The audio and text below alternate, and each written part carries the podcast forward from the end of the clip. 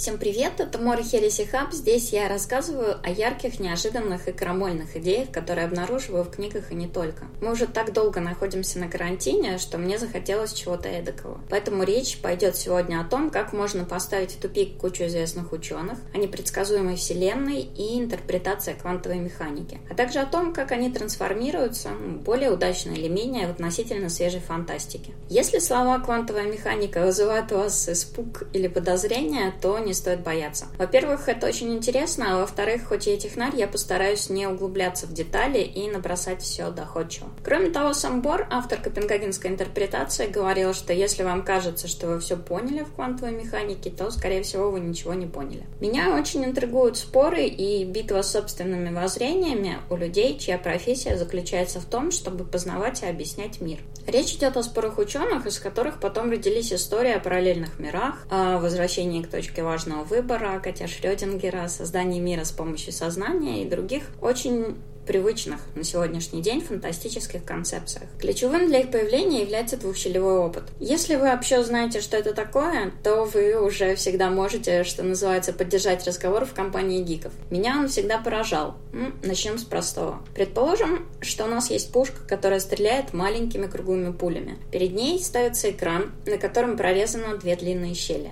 За ним ставится еще один, чтобы смотреть результат. После запуска пушки часть пуль будет ударяться о первый экран, к чертовой матери отлетать от него. Тем, кому посчастливилось пролететь сквозь щели, они ударятся об итоговый экран, оставят вмятину. Если опыт будет продолжаться, пушка будет стрелять и стрелять, то на втором экране будут видны две полосы вмятин от пуль, примерно соответствующие прорезям на первом экране, сквозь которые его обстреливали. Это поведение, которое упрощенно соответствует поведению частиц. Мне кажется, тут вроде бы все понятно. Теперь поставим экран с двумя щелями в воду и пустим на него волну. Волна при этом разобьется об экран, часть воды пройдет сквозь щели. Эта прошедшая вода с другой стороны экрана образует две новые волны, расходящиеся от щелей. Пока все ясно. Итоговому экрану волны придут взаимодействие друг с другом. Там, где крепнее их амплитуды совпадут, на итоговом экране будут ярко выраженные полосы, чередующиеся с пустотой там, где складывались провалы волн. Это называется интерференцией волн, но важно, что итоговая картина — это череда полосок с другим расположением, чем в первом опыте, и она четко говорит нам, что мы имеем дело именно с волной. Когда опыт был впервые проведен со светом, Юнг осветил щели и получил на последнем экране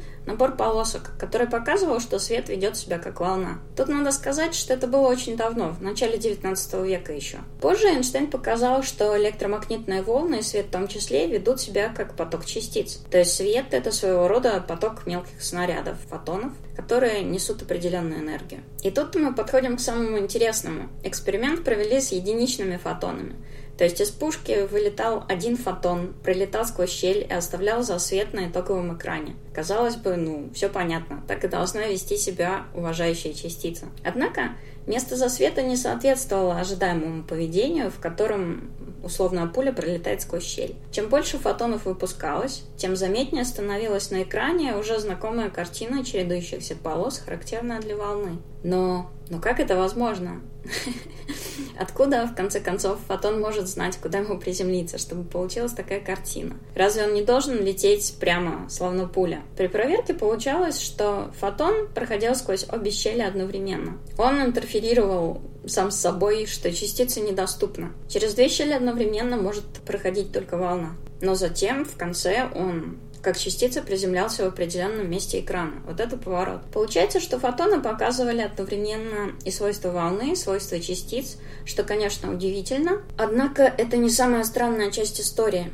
Если перед щелями поставить детекторы, чтобы зафиксировать, куда прилетает фотон, в результате мы видим две полоски, соответствующие пролету частиц. Но это же безумие. Мы проводим один и тот же опыт, но результат совершенно иной. Получается, что мы не можем наблюдать одновременно и те, и другие свойства фотона. То есть сам процесс наблюдения меняет картину.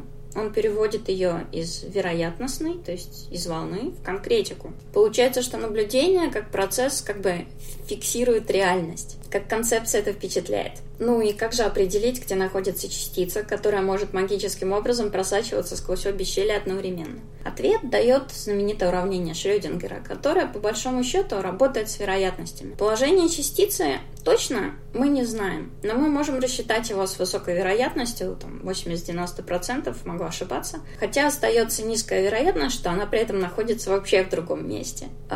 И Фейнман, например, затем показал, что законы Ньютоновой механики, которые рассчитывают траекторию движения объектов, они показывают не единственно возможные траектории, как мы привыкли считать, а просто наиболее вероятные траектории. По-моему, он за это и получил Нобеля, но мне правда кажется, что это проблема описания, а не реальности. Но если это рассматривать философски, то разница весьма впечатляющая. То есть, когда мы говорим, что электрон находится в атоме где-то там, мы указываем, где он находится с наибольшей вероятностью. Получается, что Вселенная от точности нормальных ньютоновских законов вдруг перешла к вероятностям. Вы чувствуете дрожь какую-то в коленках? Вот ученые ее тоже почувствовали. И воспринимало все это очень тревожно, очень мучительно и возмутительно. То есть, если вы хотите драмы, то вам в историю науки. Дополнительно расшатал благостную картину принцип неопределенности Гизенберга, который тоже любит фантасты. Гизенберг утверждал, что когда мы измеряем импульс и местонахождение частицы, нет возможности точно измерить оба параметра, так как процесс измерения одного влияет на другое. Это часть копенгагенской интерпретации, о которой я буду говорить, и ни разу не философское понятие. То есть у логически мыслящих людей возникает мысль о том, что просто инструменты измерения плоховатые и мы что-то не можем измерить. Но речь не об этом. Речь о том, что на квантовом уровне мы постоянно влияем излучением или энергией частиц на измеряемые частицы, и неточности не избежать. Скажем, когда мы освещаем предмет, мы бомбардируем его фотонами. Они отдают какую-то энергию, это, в свою очередь, немного меняет местоположение, если бы речь шла о частицах. Мы ничего о частицах не знаем, пока не начинаем их измерять. То есть на квантовом уровне предсказать местонахождение нельзя, а потому детерминизм, вера в возможность полностью предсказать мир, бессмысленен. Это очень шокирующая мысль для добропорядочного христианина, многими из которых были ученые. Такой бардак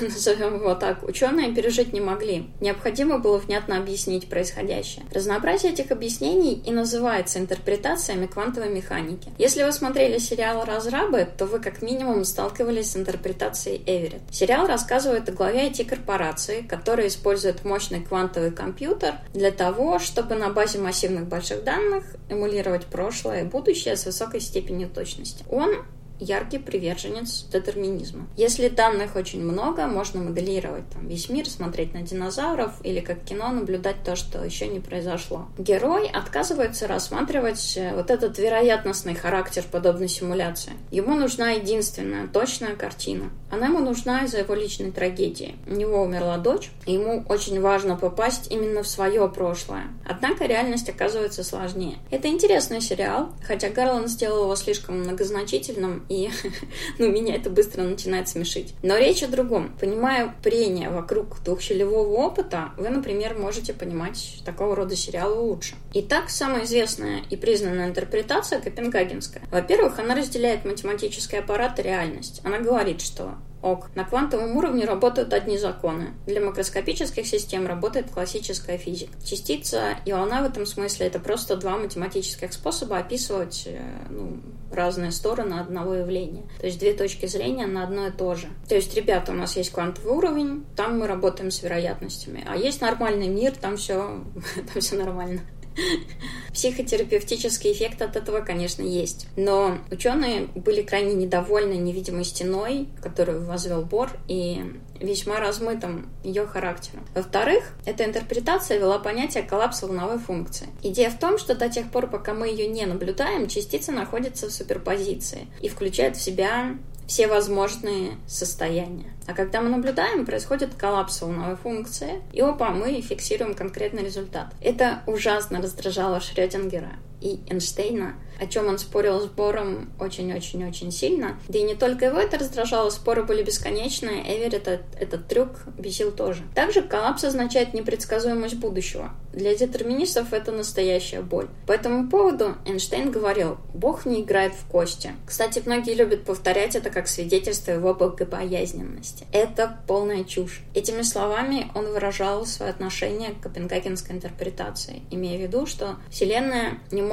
быть подвержена слепому рандому, вот этой вот случайности. Он был детерминистом. Если при вас цитируют Эйнштейна неуместно, вы смеетесь тем людям в лицо, потому что фраза относится к конкретной ситуации, к конкретному контексту. Кстати, Бор ответил ему, что не нам указывать Богу, что ему делать. В значении нравится нам наблюдаемое или нет, но вот оно просто есть. В конце концов, Эйнштейн признал правоту Бора, хотя считал это объяснение неполным. Также из принципа неопределенности Гейзенберга следует, что наблюдатель вносит себя в наблюдение, становится частью системы. Ну, для простоты, если фотограф снимает нетронутый пейзаж то пейзаж не так уж не тронут, потому что там есть фотограф. Так как понять квантовое явление непросто, здесь начинаются спекуляции. Когда мы говорим о роли наблюдателя, э, люди любят упоминать, что сознание очень важно. Это очень, очень популярная тема в фантастике. Что пока наблюдатель не посмотрел, явление не стабилизировалось, его не существует. Это софистика. Для того, чтобы наблюдение произошло,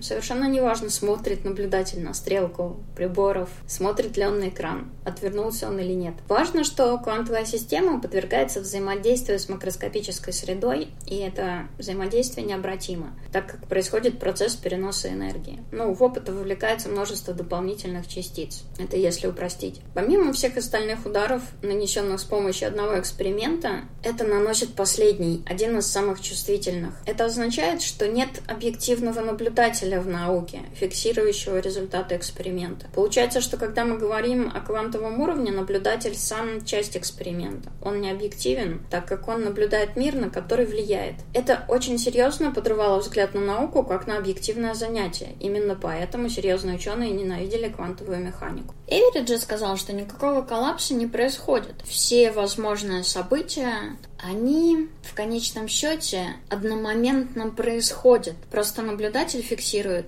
одно из них, но при этом все другие события происходят также, просто вне наблюдателя, связанного с частью этой системы. Я даже не буду пытаться это объяснить. Есть, в принципе, статья. Если кто-то разбирается, он может почитать, но в рамках математической интерпретации это имеет смысл. Но люди, как правило, переносят это на макромир. И там же речь идет не о частицах, а о людях. Если человек делает какой-то выбор, то в рамках этой интерпретации он не делает лишь один выбор. Он делает все выборы одновременно. Просто в нашей Вселенной выбирается какой-то один, но в параллельных Вселенных, куда мы переместиться не можем, существует копия наблюдателя, который делает другой выбор, их очень много, и это все ветвится и так далее, и так далее. Сам Эверетт ни о чем подобном не писал. Насколько я помню, многомировая интерпретация получила известность, когда уравнение Эверетта интерпретировал один из его знакомых. Не то чтобы Эверетт был сильно против, потому что его такая масштабная странная картина заворожила. Эти две интерпретации не единственные. Я всегда считала волновую функцию каким-то удобным просто математическим аппаратом, который показывает распределение вероятности местонахождения частицы, а вовсе не чем-то реальным. Ко всему прочему, интерпретация не имеет важного значения. Они интересны философам или фантастам, Интерпретация имеет больше отношения к философии, даже к онтологии, то есть объяснению мира. Интерпретации нужны для создания непротиворечивого понимания картины, которая пошатнулась как у ученых, так и простых людей, которые пытались что-то в этом понять. Это просто варианты объяснений того, что никто прямо так всеобъемлюще объяснить не может. Часть из этих интерпретаций вообще уходит очень далеко. Они говорят, что наблюдатель — это сознание. И по сути все существует, когда сознание интерпретирует результат опыта. Но вопросы, что такое сознание, все это не вопросы физики как таковой. Это скорее вопросы философии. То есть то, что ученые с таким уровнем научной экспертизы, как Бор, Эйнштейн, Шрёдингер, не знаю, Уиллер, не могли прийти к согласию, должно навести вас на мысль. Если отвлечься немного от теории, то меня дико позабавила выдержка из личной жизни Эверетт. Дело в том, что, как многие, в общем-то, ученые, он не был близок с своей семьей, и Дочь перед самоубийством потроллила отца, она написала в предсмертной записке, что я хочу встретиться с отцом в другом мире. Но это смешно. Но квантовая механика и квантовая физика — это одна история, фантастика совершенно другая. Давайте посмотрим на то, как современные фантасты пытаются работать вот с тем, что я, ну так, вообще достаточно примитивно нарисовала. Первая книга, которая напомнила мне о двухщелевом эксперименте, это была книга Теда Косматки «Мерцающая». Главный герой книги — это Эрик Аргус, квантовый физик, который пережил кризис своих воззрений. Он потерял интерес к работе, но друг, который знает его как подающего надежды, как талантливого человека, он дает спившемуся, такому депрессивному физику работу в своей лаборатории. Но тот мучается, он не способен на научный труд, и от безысходности Эрик решает повторить двухщелевой эксперимент, провести его сам. Как я уже упоминала, этот опыт имеет много интерпретаций, и Косматке понравилась интерпретация фон Неймана Вигнера о том, что сознание определяет результат измерения, плюс некая фантазия на вот модную интерпретацию Эверетта. Говоря человеческим языком, в романе обыгрывается то, что на результат опыта влияет сознание наблюдателя. И тут косматка заходит очень далеко, потому что, как я уже упоминала, фиксация производится датчиком, и само наблюдение — это не взгляд на что-то, а это результат взаимодействия частиц и инструментария наблюдения. Но Косматка рассматривает тот вариант, как и писатель, собственно, должен фантазировать, что фиксация происходящего мыслящим существом, важно именно вот мыслящим, каким-то осознающим себя существом, влияет на результат. То есть сознание определяет реальность. Пока я не смотрю, это не происходит. Бум! То есть потенция с помощью сознания становится конкретикой. Ну, если подумать, это, конечно, очень захватывающая идея, хотя и далекая от собственного опыта. Первая часть книги очень смелая, такая нуарная и абсурдная одновременно. На грани кичи даже, я бы сказала. Интересно, что Косматка переделал под этот роман рассказ, номинированный на Небью. Эрику приходит в голову идея, а любое ли вообще сознание влияет на процесс. И в итоге он сажает перед датчиком лягушек, которых он взял из лаборатории соседа. Дальше происходит вообще довольно прикольная сцена. Он сажает перед датчиком, как наблюдателей разных животных из зоопарка от енотов до приматов. На экране волна. То есть животные не заставили волновую функцию коллапсировать, то есть не заставили частицу вести себя как частица. То есть э, их умственных способностей, их сознания недостаточно, чтобы волновая функция коллапсировала. Я не буду останавливаться на том, как это связано с физикой. В принципе, на это наплевать. Потому что, как я уже сказала, научная фантастика не должна быть подлинно научной. Сама по себе идея достаточно остроумная. В общем, об опыте Эрика узнает местный проповедник, и он говорит, что раз фиксация человеческим сознанием заставляет волну стать частицей, лол, а животные этой магией не обладают, то разница наверняка в чем-то подлинно человеческом. А что подлинно человеческое видит проповедник? Это, конечно же, человеческая душа. Проповедник предлагает провести опыт с фиксацией с помощью младенцев. Там используется достаточно сложная штука беременным женщинам разного срока. В живот вживляют э, соответствующее оборудование, которое переносит вспышку, ну, вот этот единичный фотон, чтобы младенец стал соучастником опыта. В результате все замирают в ожидании. Что же получится? есть ли вообще у людей душа и когда она появляется. Все это, с одной стороны, смешно, а с другой стороны, ну, это реальная интрига. Это интрига, замешанная на морали, это очень круто, и я была, например, увлечена. Первая часть книги действительно классная за счет этого нагнетания конфликта. Получается, что если наука докажет, что эмбрионов есть душа, то все, атеистам конец. Но опыт в результате завершается совершенно не так, как ожидают и ученые, и религиозные ребята, что, в принципе, соответствует квантовой механике. К сожалению, дальше на Эрика начинается охота, и книга быстро превращается в такой типичный боевик категории «Б», не знаю, в духе Крайтона, с большим количеством всякой ерунды и ужасной безвкусицей на тему сильного антропного принципа. Здесь есть доля моих воззрений. Я просто не выношу сильный антропный принцип, поэтому для меня книга сразу отправляется в трэш. Но дело не только в нем, дело в том, что действительно две половины книги как будто существуют в разных вселенных. Интересным элементом здесь является то, что Косматка в том числе работал долгое время сценаристом для Dota 2.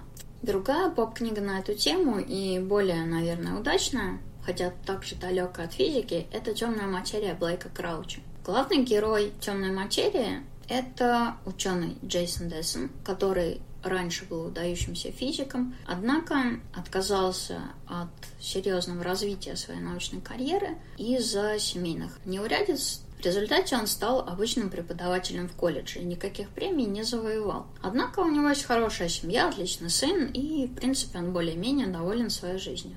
В тот момент, когда один из его старых приятелей получает серьезную премию, герой отправляется в кабак, чтобы это отметить. Возвращаясь домой с кабака, он подвергается нападению – какой-то непонятный, неизвестный мужик в маске нападает на него и с помощью револьвера сажает машину, куда-то увозит, вводит ему непонятный препарат. В результате этого ужасного нападения Джейсон теряет сознание, а когда он очнулся, он уже обнаружил себя окруженным массой незнакомых людей. Все они общаются с ним как со старым другом, поздравляют с возвращением и требуют какого-то отчета об открытии. Проблема только в том, что он совершенно не знает ни одного из этих людей. Он не в курсе, какое открытие он должен совершить, он узнает, что в этом мире он не женат, у него нет сына, а та девушка, которая в его реальности была его женой, здесь является совершенно свободной богемной леди, которая устраивает арт-выставки. С моей стороны было бы жестоко раскрывать все сюжетные ходы данной истории, однако нужно сказать, что здесь речь идет о буквальном воплощении интерпретации Эверетта. Финал истории достаточно жуткий. Ну, по сути, это такая квантовая love story. Но что ты будешь делать, если с тобой соперничает соперничает твой более амбициозный двойник. А что если твой двойник не единственный? И что вообще делать в такой ситуации? И финал темной материи лучше, чем чтобы это ни было, показывает избыточность вот этого буквального воплощения интерпретации Эверетта, которая меня вызывает неприятие. Потому что, учитывая множество развилок выборов, двойниками героя, по идее, можно было бы наполнить весь мир. Но так или иначе, роман достаточно крутой, и у него нет тех провалов, которые были в романе «Косматки». Хотя он, наверное, и попроще в смысле матчасти. Тут надо сказать, что «Темная материя», вообще-то говоря, писалась как сценарий для крутого голливудского фильма, и это накладывает свой отпечаток в том смысле, что это вот такая в лед читающаяся литература. Теперь давайте возьмем реально неудачный пример работы с квантовой механикой фантастики. Это роман «Квантовая ночь» Роберта Джеймса Сойера. Любопытно, что Роберт Сойер номинировался на Хьюга, на Небьюлу. У него был цикл из трех романов, насколько я помню, про сосуществование нашего мира и мира, где неандертальцы дико развились. Ну, как бы то ни было, даже если считать Роберта Сойера уважаемым писателем, «Квантовая ночь», она очень сильно расхолаживает в этом отношении. То есть я, например, больше ни одного его романа читать не буду, потому что это одна из худших книг, которые я прочитала за последнее время. Хотя начинается роман весьма недурно. Главный герой – специалист э, в плане психологии. Я уже не помню профессора, но он преподает в университете, так что, полагаю, он имеет это звание. Его зовут на суд над социопатом для того, чтобы он выступил как э, свидетель защиты. Главный герой – явный противник смертной казни, и плюс ко всему он ужасно упарывается по утилитаризму. Исходя из его воззрений, убийство человека совершенно не вписывается вот, в то, как он представляет себе мир. Поэтому он не считает каким-то зазорным защищать социопатов, исходя из того, что социопат на самом деле не виноват, что он действует так, как действует, потому что у него вот такое устройство мозга.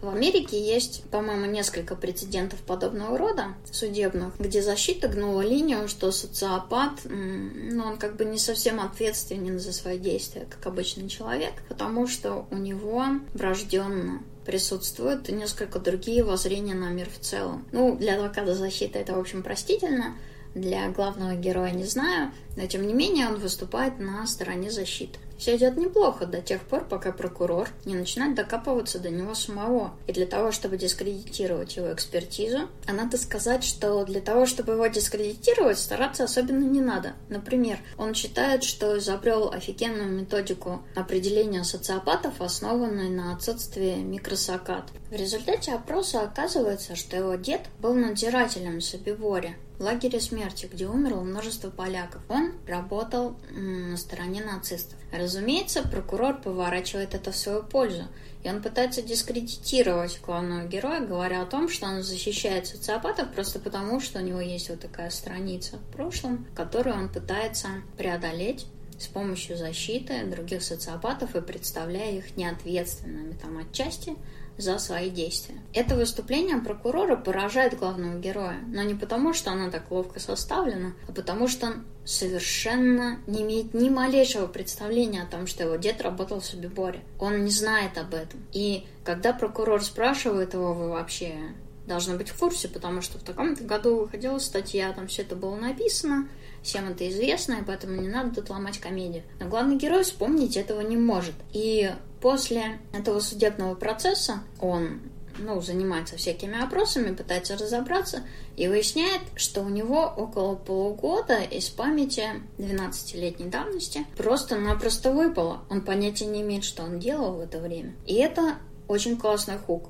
Пытаясь выяснить, что вообще произошло, он связывается с разными людьми из своего прошлого. Выясняет, что, во-первых, он не помнит девушку, с которой у него тогда был роман, который начался и закончился в эти полгода. Некоторые люди шарахаются от него в ужасе, когда он к ним приходит, чтобы спросить, что, собственно, происходило в этот промежуток времени. И также он узнает, что участвовал в эксперименте, задачей которого было усилить фонемы в мозгу бойцов для того, чтобы они не общались по рации, потому что эти переговоры можно перехватить. А по сути, чтобы аппарат считывал явно выраженные какие-то речевые фонемы из мозга. Получается, что в результате этого эксперимента с ним произошло что-то такое, что полностью выпило его жизнь на целых полгода. И в течение книги он пытается разобраться, что именно это было. К сожалению, разгадка, хотя вначале она и кажется любопытной, становится все более и более и более нелепой. И в конечном счете книга «Квантовая ночь» сводится к тому, что существует возможность в зависимости от так называемого квантового состояния, там, трубочек, определенных молекул, содержащих электроны в мозгу. А, разделить всех людей на три группы. Любопытно, что Сор считает, что 4 седьмых населения — это так называемые философские зомби.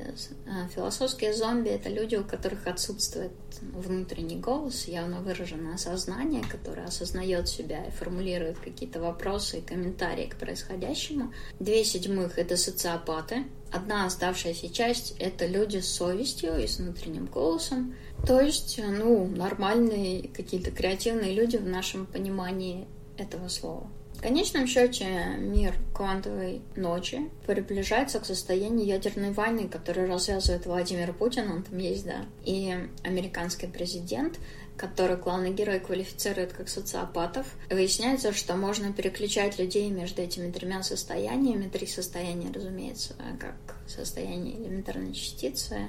И для того, чтобы переключать человечество находящиеся в состоянии квантовой цепленности между состояниями, используется излучатель, придающий им энергию. И это, это просто трендец. Это иначе сказать невозможно. Это, наверное, самая российская книга, которую я прочитала за вот, не знаю, может быть, вообще за всю свою жизнь. Я думаю, что главный финт этой книги заключается в том, что главный герой социопат, потому что все его решения, которые он оправдывает утилитаризмом и очень часто делает отсылки к Питеру Сингеру, о котором я как-то делала выпуск, на самом деле они выглядят как э, мотивация социопата. Получается, что какие-то научные коллизии в умах фантаста, человека, который не погружается в эту область настолько, чтобы понимать все на свете, они превращаются в некую ситуацию морального выбора – мне кажется, это нормально. Но книга ужасно раздражающая, ужасно. Ну и напоследок давайте, наверное, вспомним роман Игона. Мне очень нравится Игон, потому что он всегда сочетает достаточно глубокую проработку технической части с меланхоличной, не знаю, очень задумчивой интерпретацией и глубокой человеческой психологией. Несмотря на то, что Игон тоже достаточно вольно обращается с интерпретациями двухчелевого опыта, его книга включает в себя настолько много всего, и более того, она развивается так по спирали, что Вначале ты получаешь какой-то один пласт информации, затем он становится больше интереснее, затем он еще расширяется, еще расширяется, что это не так бросается в глаза. Мы будем считать, что Игону удается красиво меня обмануть. Главный герой карантина живет в мире, в котором внезапно погасли все звезды. Солнечная система окружена барьером непроницаемым, за счет чего звезды больше не видны. Кто поставил этот барьер, который в романе называется «Пузырь», неизвестно. С какой целью его поставили, тоже неизвестно. К моменту повествования вся истерика и все интерпретации, зачем вообще и откуда взялся пузырь, уже себя исчерпали. Все секты уже стали смешными, и главный герой относится к этому, ну, ну просто как к чему-то существующему. Начало романа на квантовую механику или там какую-то квантовую физику вообще никак не намекает. Главный герой — это частный исследователь, ну что-то вроде гибрид частного сыщика и инфопрокера. К нему обращаются с проблемой о пропаже умственно отсталой женщины. Дело в том, что эта женщина сама по себе не особенно способна к передвижению, она живет как овощ, но тем не менее она куда-то пропала. Кто мог ее похитить и зачем, непонятно. Главный герой буквально начиненный разнообразными чипами, которые и модифицируют его поведение, и упрощают поиск, и дают возможность расшифровывать какую-то информацию. Завязка карантина значительно больше впечатляет как, наверное, киберпанк, чем научная фантастика СС. Достаточно быстро мы узнаем, что боящиеся пузыря, боящиеся этого барьера, взрывают его жену. То есть он потерял жену. Но интересно, что он до сих пор не пережил этого глобального горя, это глобальной какой-то трагедии, отделения, депрессии, когда у тебя умирает любимый человек, просто потому, что он бывший коп. И у него есть очень удобный чип, который позволяет не переживать эти эмоции. Оказывается, что эта странная умственно отсталая женщина, которую похитили, однажды умудрилась сбежать из охраняемого заведения. Фактически она буквально телепортировалась наружу. Как ей это удалось, непонятно. Более того, зачем вообще нужна кому-то умственно отсталая женщина? Зачем ее похищать и зачем ее искать? Это вызывает огромные вопросы. Игон умеет удивлять в тот момент, когда сыщик забирается в лабораторию. Тут спойлер. Если вы будете читать и боитесь спойлеров, то не слушайте дальше. Я всегда рассказываю, что к чему, и поэтому, если вы этого боитесь, не слушайте. Так вот, когда сыщик забирается в лабораторию, его внезапно хватает и перепрограммируют. Он становится верным слугой скрытой корпорации, в дела которой он влез. И события начинают развиваться совершенно не так, как ты мог бы предположить. В этом романе тоже используется идея о том, что это именно сознание, ответственное сознание человека, ответственно за коллапсовые функции. Но у Игона все это выглядит достаточно изящно. В какой-то момент приматы выработали в мозге определенный орган, который схлопывает вероятности. ну, то есть до этого все существа находились в определенной суперпозиции, то есть существовали одновременно в разных состояниях. Но так как мозг сам по себе ну, отделяет память сама по себе дискретно, то есть делается такой срез событий, и мозг достраивает между ними закономерность, историю. Так вот, даже находясь в этом странном состоянии суперпозиции, когда возможно все, когда оно заканчивается, память все равно выглядит достаточно линейной, потому что сохраняется определенная история, связанная с наибольшей вероятностью событий. Ну, это описывать все довольно стрёмно, потому что гораздо лучше это читать. Когда это описывать словами, все это звучит как ну то есть как, как какой-то белый шум. В книге Игона, помимо модов, которые моделируют настроение, Меня очень впечатлил мод, который дает смысл жизни, помогает желать достигать чего-то. Изобретается мод, который позволяет манипулировать так называемыми чистыми состояниями, то есть частиц. Но опять же, здесь квантовый уровень перенесен на макроуровень, то есть, по сути, одно дело мы говорим о частице, а здесь мы говорим о людях, которые принимают определенные решения и об их состояниях, которые включают в себя все возможные вероятности принятия там, разных решений. И этот мод позволяет усиливать очень маленькие вероятности. С помощью этого главный герой – совершает абсолютно маловероятные события, что позволяет ему грабить корпорацию и осуществлять там ряд, ряд каких-то остросюжетных ходов. Меня очень тянет проспойлерить главный ход карантина, но я не буду, потому что он очень красивый, как многие решения Игона, и он очень масштабный, как многие решения Игона. Особенно сильно разница видна вот по сравнению с теми тремя книгами, которые я упомянула до этого. Его какие-то псевдонаучные построения всегда очень красивы. Возможно, этот выпуск показался вам странным или сложным, но вот такие странные вещи меня интересуют. Карантин делает меня, как и всех людей, еще более странной. Я старалась избегать в своем подкасте самых заслуженных таких известных работ на эту тему, а касаться только вот э, условного новья. В общем, надеюсь, что карантин наконец-то закончится, и мы сможем воспринимать мир более или менее нормально, потому что чем дольше я сижу в карантине, тем более безумно становлюсь. Это была Море Хересихаб. Всем пока.